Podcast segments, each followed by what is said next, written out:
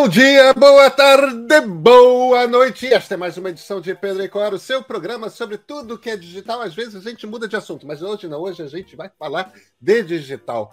Pedro e Cora, toda terça-feira, toda quinta-feira, ou então na sua plataforma favorita de podcasts. Eu sou o Pedro, para meu lado está minha amicíssima Cora Rona. E Cora, de que, que a gente fala hoje? Hoje nós vamos falar de uma coisa muito pequena, mas muito importante. O botãozinho de editar no Twitter. Essa é uma boa ideia. Vem com a gente!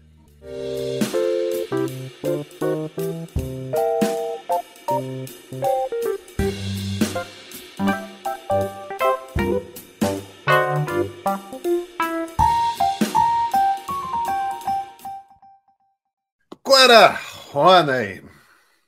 E aí, você anda editando muitos tweets ultimamente?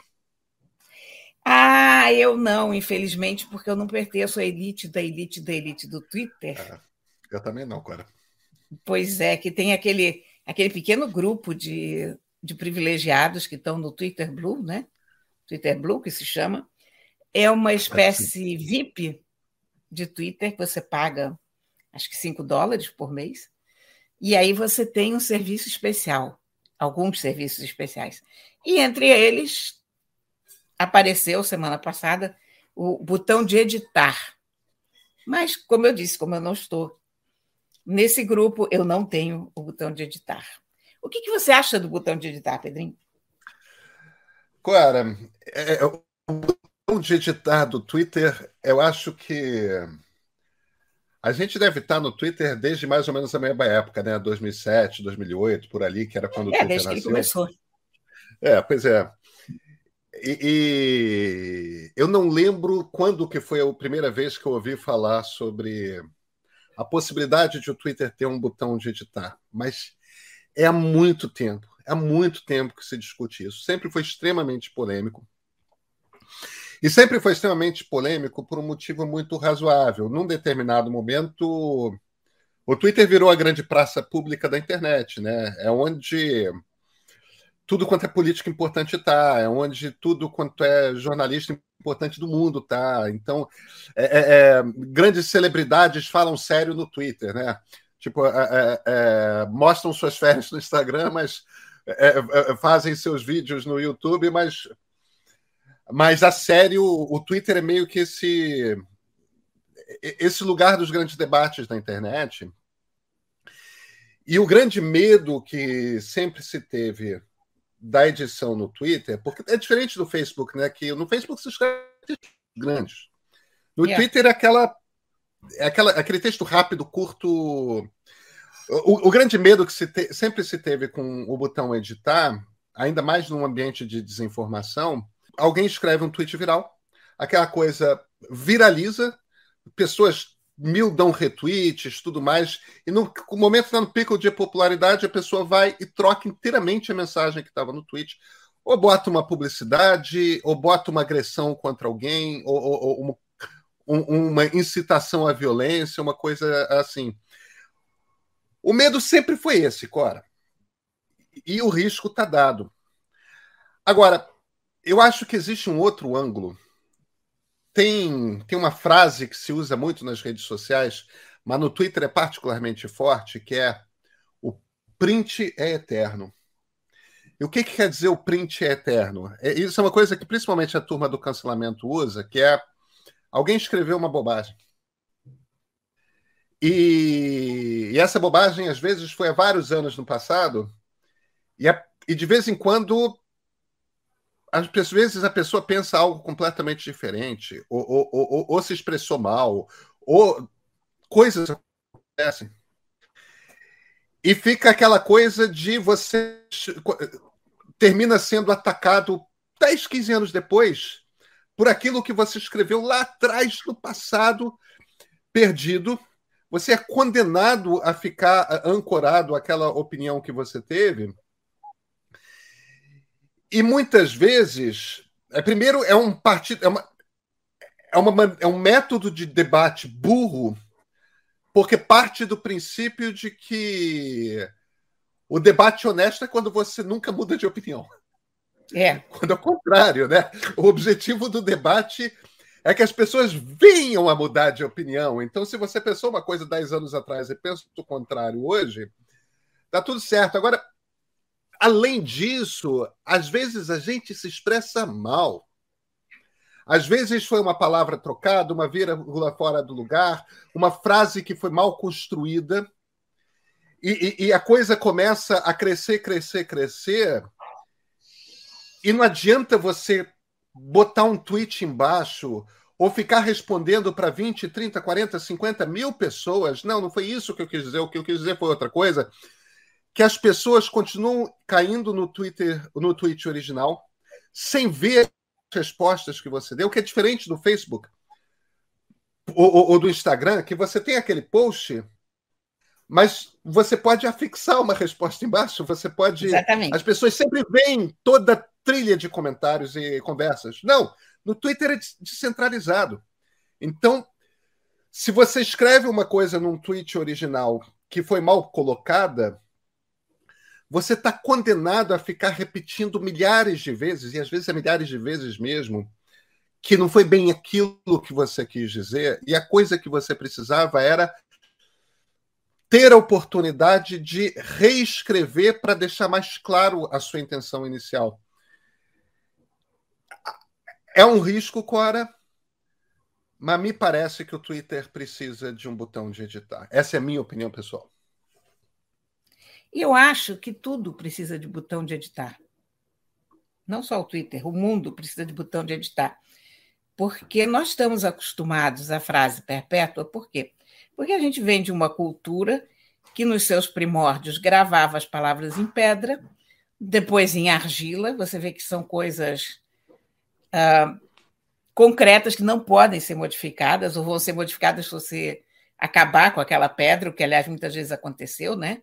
A gente vê ao longo da história uma, um reinado vindo depois do outro e apagando tudo na pedra e quebrando todas as estátuas e tal. Depois a gente passa para o papiro, para o pergaminho, para o papel, são coisas impressas e permanentes. A internet nos dá uma oportunidade de fazer um discurso fluido, de corrigir as coisas. Eu, como escritora, todos nós, aliás, não, não precisa viver de, de escrever. Todos nós temos uma versão um pouco melhor da, do texto que a gente, do que a gente fez imediatamente naquele momento. Qualquer texto meu que eu leia hoje, sei lá quantos anos depois, eu vou ter sempre uma correção a fazer, porque tem sempre uma vírgula que entrou errada. É claro, a gente não vai. Eu não, eu não penso em modificar radicalmente todos os textos da minha vida, porque isso não existe. Mas a gente, digamos, eu posto uma coisa no Facebook, por exemplo, ah, às vezes você repete uma palavra, você na terceira lida é que você percebe aquilo. Você diz que não, que besteira, que eu posso eliminar essa palavra. Então, os meus posts do Facebook, eles são mutáveis. Eu, assim que eu posto, eu já faço uma edição para ficar sempre aquele negócio, editado pela última vez, porque você tem que ter essa, essa chance. E senão, para que, que você conseguiu uma ferramenta tão boa que te permite corrigir esses detalhes e não usa isso. É claro que eu não estou falando isso do ponto de vista das pessoas mal intencionadas que vão, sei lá, botar uma foto de um candidato, a hora que viraliza, botar do outro, fazer uma propaganda política, uh, detonar alguém, cancelar não sei quantas pessoas. Eu estou falando de um uso cotidiano mais simples e, e mais eficiente de ferramentas de edição. Porque, infelizmente, o que está acontecendo é que a gente começa a pautar toda a nossa vida pelos maus.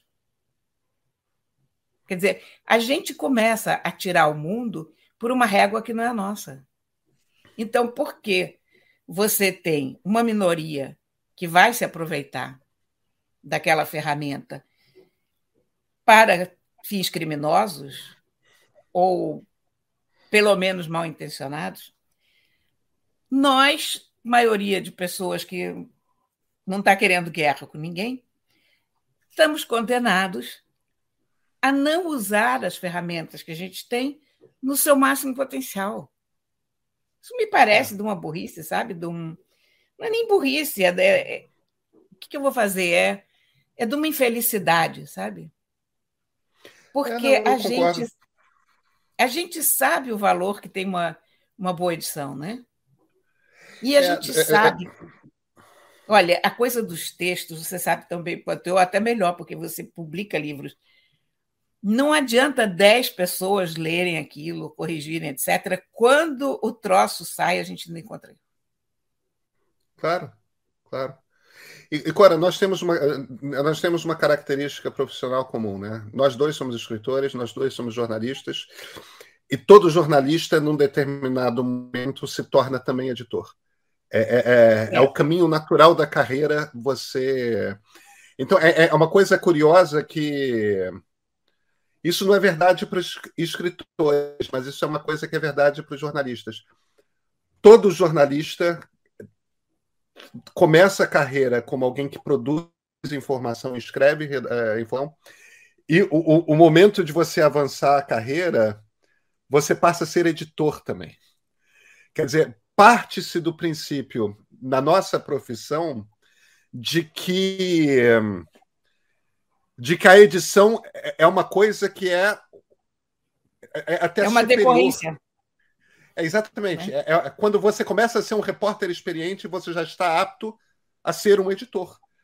É, é, é natural que para você passar. Agora, por que, que isso acontece no, no jornalismo e não acontece com todos os escritores?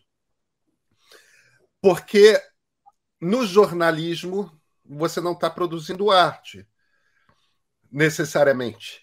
Você está produzindo informação que precisa ter dois tipos de precisão.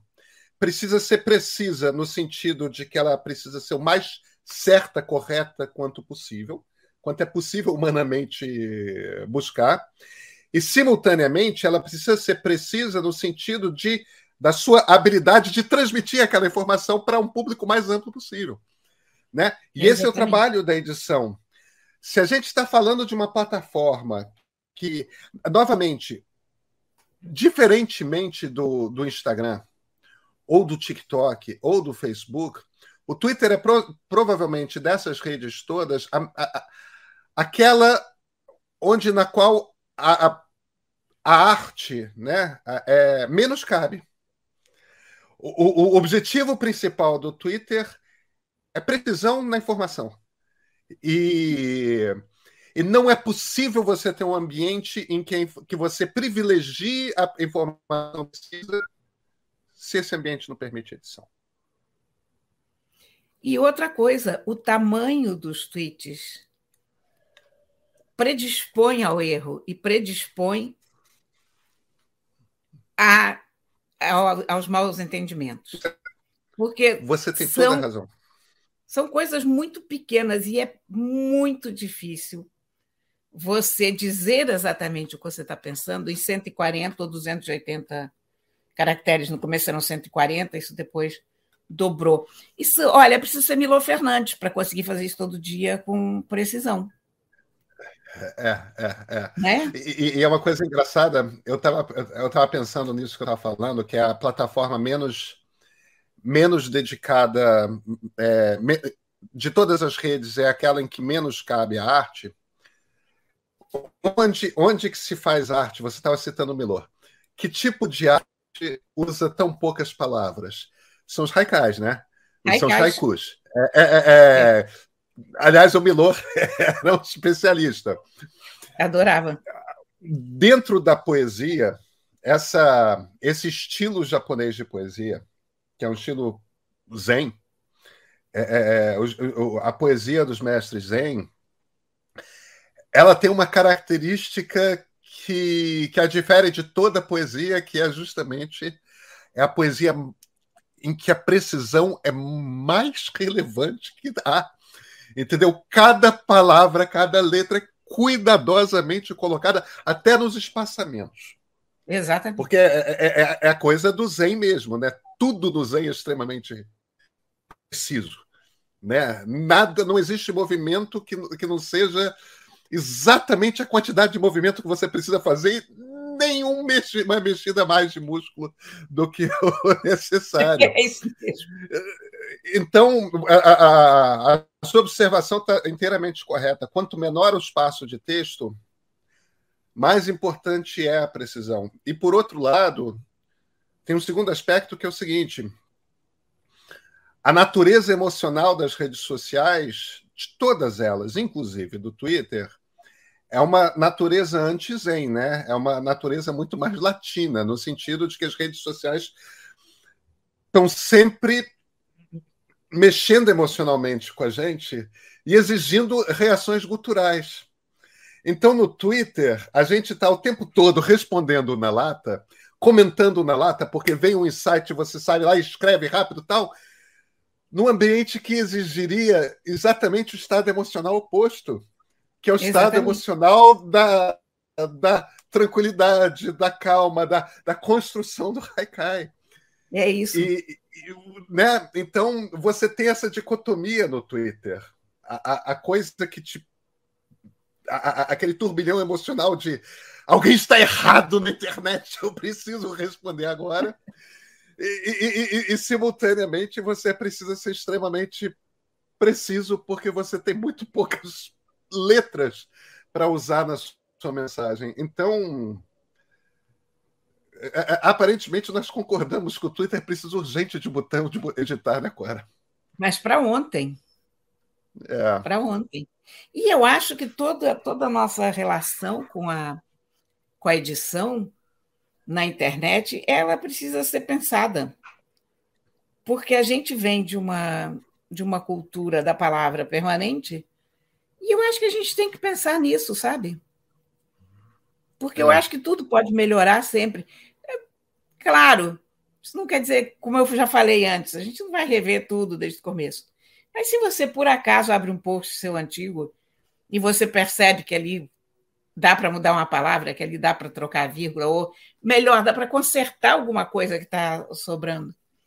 Why not, né?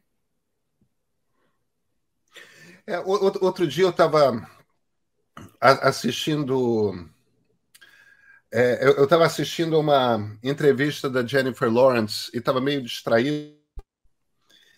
E, e, e, e, por acaso eu me lembrei de uma coluna que eu escrevi muito tempo atrás sobre justamente Jennifer Lawrence, quando houve aquele grande vazamento, houve um vazamento gigante de fotos pessoais de trocentas atrizes, em geral de mulheres, mas de alguns homens também, é, modelos famosos, atrizes famosas, é, mas todo mundo sem roupa, né?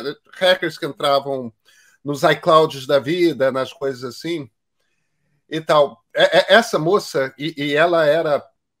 Ela estava na época explodindo como talvez a atriz mais famosa de Hollywood e tudo mais. E, e, e, o que eu tinha escrito nessa coluna, que eu tinha lembrado nesse negócio, era. É, caramba, é, as fotos dela, que são fotos que ela obviamente tirou para um namorado, uma coisa assim, elas estão na internet para sempre. A, a, internet tem essa essa característica de que é a coisa que eu volto do, do print eterno, que é uma coisa muito cruel e eu acho que muito nociva por um lado, que passa. Não. Veja, é claro que é eterno. É claro que as fotos dela estarão lá para sempre. É claro que os prints dos tweets que escrevemos estarão lá para sempre. O problema é a maneira como nós culturalmente lidamos com isso. Entendeu? É que é uma começou-se a criar na internet por causa dessa questão da permanência, por causa da dificuldade de você estabelecer o direito do esquecimento, que, que deveria ser um direito humano, tá, Cora, na minha, na minha opinião, é, criou-se uma, uma âncora pesada na, na a, amarrada no pescoço de todo mundo de que você tem o direito, existe uma expectativa de, de, de não mudança. Existe uma você tem que ser constantemente lembrado do que se passou no seu passado. você tem que ser constantemente questionado. Isso, isso se torna uma ferramenta de, de ataque continuado. Então, é aquela coisa do. Você vai ter 60 anos de idade e algo que aconteceu na sua vida digital quando você tinha 18 anos, entendeu? Vai continuar sendo trazido por inúmeras pessoas para te humilhar, para te envergonhar, para te questionar, para questionar sua sua índole, seu caráter, seu uh, uh, tudo. E isso faz parte de uma cultura de não esquecimento e, e, e, de agressão a partir do não esquecimento que se estabeleceu na internet. A mim parece que a forma mais violenta disso é a pornografia da vingança, por isso que eu citei a coisa da Jennifer Lawrence, mas que se dá em, em, em várias formas diferentes, né? Essa é uma cultura que precisa mudar. E, e, essa é uma cultura que precisa mudar urgentemente. Não é uma cultura que seja de direito ou de esquerda. Ambos os lados no espectro político fazem uso dela. E estão partindo de um princípio que é um princípio fundamentalmente errado, que e, e humano, que é o de que as pessoas não mudam na vida, sabe? Eu não acho que as pessoas partem desse princípio, não. Porque eu acho que quem faz isso é essencialmente mal intencionado e mal. Pode ser. Ponto.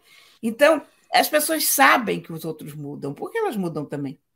Mas eles têm uma ferramenta contra a pessoa e usam. É isso. É. é. Agora, tem um último assunto que eu acho que a gente devia tratar, que não tem nada a ver com o Twitter, que é o Alok, né? O, o, o laser ah, fatal. Isso é, pois é. conta essa história, conta essa história que é interessante. Essa, é, essa madrugada estava eu na internet, né? Ó, que, onde é que eu estou? Estamos, estamos, estamos aqui, é bom, é bom falar. Estamos gravando esse programa de terça-feira na, na segunda-feira, dia 5 de setembro, né? E de repente pipocam queixas de pessoas dizendo que o laser que o Alok usou no Rock in Rio, uns feixes lindos de laser verde, tinham queimado os sensores dos seus celulares. Por acaso eram iPhones todos que foram queimados. E como assim? Aí eu fui ler um pouco sobre isso, porque um dos vídeos, um é vídeo, né? Muito curioso, porque vem aquele vídeo todo bonitinho, de repente passa aquele feixe de, de laser e o resto do vídeo é uma porcaria. Porque o que acontece, depois eu fui, fui ler um pouco sobre o assunto, o, o laser tem sim a, a capacidade de queimar sensores de celulares. Mais pelo calor até do que pela luz. É raro acontecer, não é comum. Depende da intensidade do laser, depende da distância que você está nesse laser, depende do ângulo. É uma série de, de condicionais aí que que precisam estar ajustadas, a quadratura dos astros tem que estar muito bem alinhada, porém ela às vezes se alinha. E aí, blau, você fica sem teu celular. Então, a conclusão. Sem a câmera né, do celular. Sem a câmera do celular. O resto funciona, mas um celular sem câmera, hoje em dia, né? Justo. Praticamente não é mais um celular. E o conserto para isso, lamento informar, é trocar a câmera. O que, mais uma vez, significa trocar de celular. Então, crianças, o conselho de Tiacora aqui é não filmem lasers em shows de rock. Ou, aliás, em qualquer outra circunstância em que haja feixes de laser. E, aliás, até seria uma boa se as pessoas parassem um pouco de usar os celulares e aproveitassem o show, né? É, mas aí como é que você guarda um segundo daquele momento? Queimando o teu sensor. Justo. Cora, que livro que você tem aí atrás? Ah, um livro muito importante, mas muito importante mesmo, de verdade. Olha, está aqui. Essa, essa capa, para quem não está não está vendo o YouTube, a capa do Joseph Anton, que são as memórias do Salman Rushdie, durante a época que ele viveu escondido, por causa da fátua do Ayatollah Khomeini. Eu não gosto particularmente dessa capa, porque ela é uma daquelas boas ideias. Ela é o Salman Rushdie, ou uma pessoa parecida com o Salman Rushdie, segurando um livro em frente à cara, tá vendo? De modo que você não vê a cara da pessoa, e o livro é os versos satânicos. Uh, mas eu acho que ela não funciona na, muito bem. Assim, você olha e não, não te diz exatamente. Quer dizer, ela explica muito o que é o livro, mas ela não, não te chama muita atenção, enfim. Mas o livro é absolutamente fundamental. Primeiro, esse homem escreve tão, tão bem. Ele, ele aqui ele conta as memórias dele durante esse período que ele vivia escondido, que ele tinha que se mudar de uma casa para outra, assim, num determinado momento. Ele estava jantando no apartamento de uma amiga dele, por exemplo, e a segurança sabe que o, o endereço onde ele estava caiu, então dizem: olha, você não pode voltar para lá, é onde ele estava morando. Então, ele é obrigado a passar a noite na casa dessa moça, que era um apartamento muito pequeno.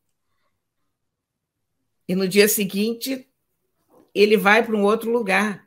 Então foram dez anos disso. Você imagina o que, que é isso? Quer dizer, todo cada encontro que ele tinha com o filho dele, ele precisava fazer toda uma triangulação com a segurança. As pessoas iam para um lado, para o outro. E ele conta o que foi viver isso com, com muita emoção, com muitos detalhes. Também a gente percebe que aqui tem um acerto de contas com as pessoas que foram horríveis com ele que disseram isso mesmo, tem que, tem que matar esse desgraçado. Cat Stevens me desapontou muito, foi uma dessas pessoas. Um, Roald Dahl, que é um autor que eu gosto muito, John Le Carré. Muitas pessoas se portaram muito mal com Salman Rushdie e ele conta, aqui ele reproduz o que essas pessoas. Olha, o direito ao esquecimento nesse caso não vale, porque é estavam pedindo a cabeça de um homem porque escreveu um livro, sabe? Então, é claro, eu não eu não estou dizendo que as pessoas não tenham que ser responsáveis. Não, não, eu sei, eu tô, eu tô só porque como isso aqui bate com o que a gente falou ainda agora, né? Uh, mas olha, eu, é um livro impressionante e é um livro extraordinariamente bom. É um livro que você começa a ler e você não para, porque ele é tão rico e ele pensa em tantas coisas ao mesmo tempo ele conhece as pessoas mais interessantes, quer dizer, para nós, né? Porque nós adoramos escritores. E ele conhece todos os escritores, então todos os nossos heróis aparecem aqui em um momento ou outro. Ele tem um senso de observação e a forma como ele. Ele não é um livro na primeira pessoa, sabe?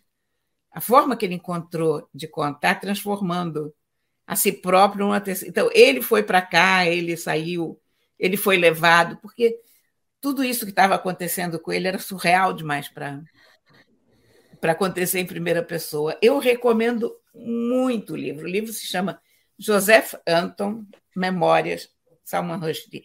Joseph Anton, porque esse era o pseudônimo que ele adotou, porque ele tinha que ter novos documentos.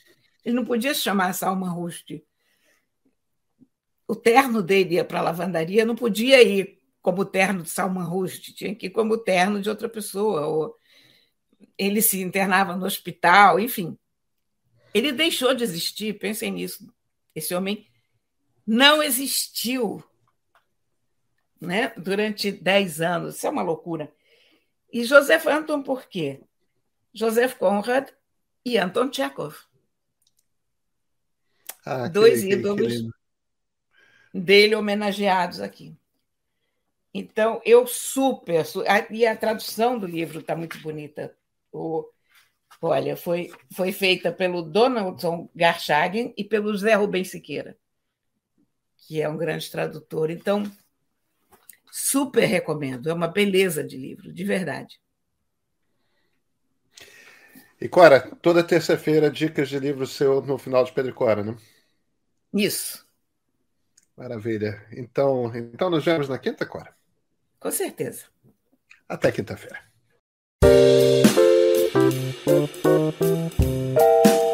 Thank